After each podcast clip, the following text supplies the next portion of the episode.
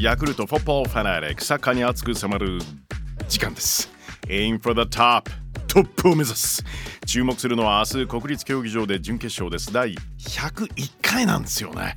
全国高校サッカー選手権です。試合の見どころポイントサッカージャーナリストユース世代をずっと熱く追い続けています。安藤隆人さんに教えていただきましょう。安藤さん新年明けましておめでとうございます。どうぞよろしくお願いします。明けましておめでとうございます。今年もよろしくお願い申し上げます、えー毎年この企画でご出演お時間いただけて本当に嬉しいです。よろしくお願いします。もう風物詩ですね。ありがとうございます、はい、はい、さあ高校サッカー選手権準決勝第1試合は明日12時5分キックオフ予定のお鹿児島のおこれは神村学園です。6年連続神村学園ですね。10回目、そして岡山の岡山学芸館2年連続5回目。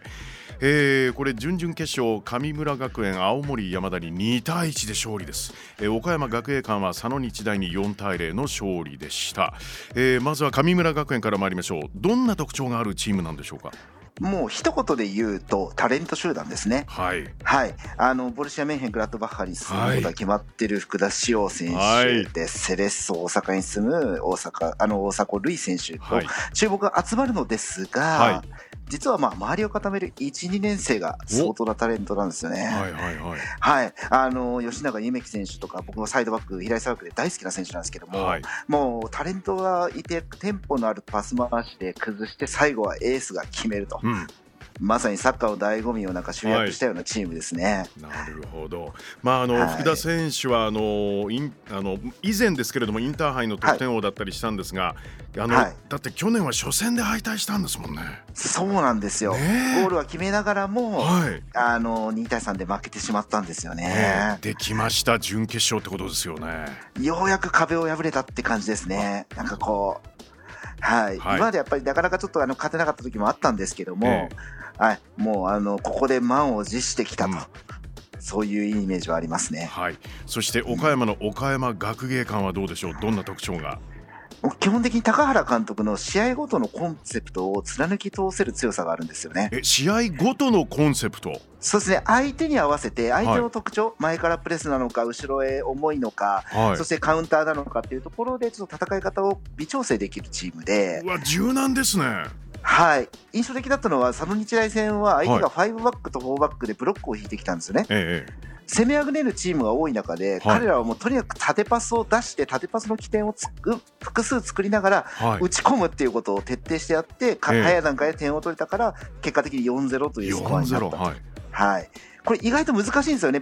あの、ガチガチ、ガチガチのブロックを崩すとええいうのは。えええワールドカップでも、もう日本がコスタリカに、あの苦戦 したかのようにこじ開けられないまま、ええ。最後やられて負けるってパターンもある中で、はい。最初に点を取って4点を入れるって結構至難の技なんですおが、ー。それを彼らがやり遂げたっていうことにちょっと僕は注目をしてます。はい、ボールを持たされてしまってチャンスを作れそうで作れないっていうのが延々続くっていうパターンですものね。そうですよ。僕はあのカタールでコスタリカ戦あの現地で取材してたんですけど、えものすごくなんか嫌な感情になるんですよね。え あれは本当に見てて辛かったですよね。あれはちょっと辛いですよね。あのスペイン戦やドイツ戦のハラカラ感とは全く別物の辛さがありそうますね。ですね。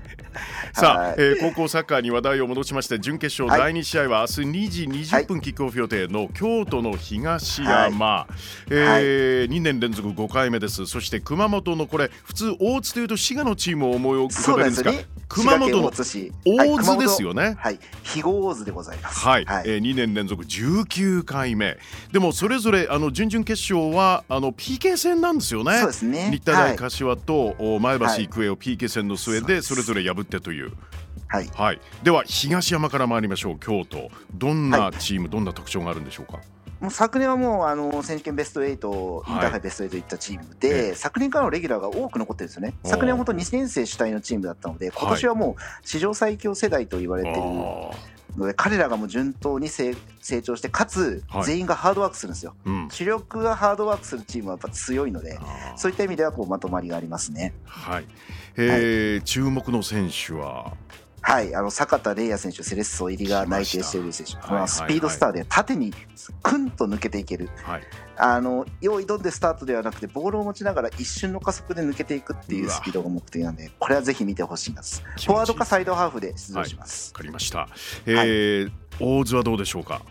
大津はもうあの191センチの小林俊英選手、ストライカーと、はい。186センチの 2, 2年生のセンターバック、碇康馬選手、はい。この2枚看板はもう注目ですね。もうセットプレーのターゲットとして最高ですよね。そうですね。で、碇選手はセンターバックのフィードがめちゃくちゃうまいんですよ。はい。なので、彼のフィードから小林選手のポスポストプレー、そして2列目が絡んでくるっていう攻撃は、ちょっとダイナミズムがあって面白いと思います。わかりました。えーこれ本当はね、あの予想を本当にあのお願いするのもはばかられるんですけれども、どうしても、はい。はいど決勝カードはどうなりそうですか？僕は個人的には、もちろんあの、どのチームも応援してるんですけども、あの、九州勢対決になると面白いなと。お、大津対神村学園とはいいう。はいはい。鹿児島対熊本、はい神村学園決 VS 大津。はい。あの九州対決は結構これまでの歴史の中でもあつあの頻繁にあって国見対果実とか、す。はい、あと国見対あの筑陽学園もあったんですよね。はい。はい。それやっぱこの九州勢っていうのはやっぱ一大サッカームーブメントを起こすお地域なので、こはいこが決勝するとなるとまたちょっと九州が熱くなるかなっていう。あとカビラさんこれ、はい今回ええ、東日本が全滅してるんですよ。そうなんですよ。だってどこが勝っても初優勝ですもんね。そうなんですよ。なので、ちょっはいとこれはまたこれで面白いなという、わかりました。はい、えー大会に注目し続けます。いやーしかし本当にあの詳しく取材をずっと長年本当に頭下がります、安藤さん。いえいえ、こちらこそ、はい、またお世話になりますんでどうぞよろしくお願いします。はい、こちらこそよろしくお願い申し上げます。素晴らしい分析ありがとうございます、えーお時間いただいたのはサッカージャーナリスト安藤隆人さんでした。ありがとうございました。失礼します、失礼します。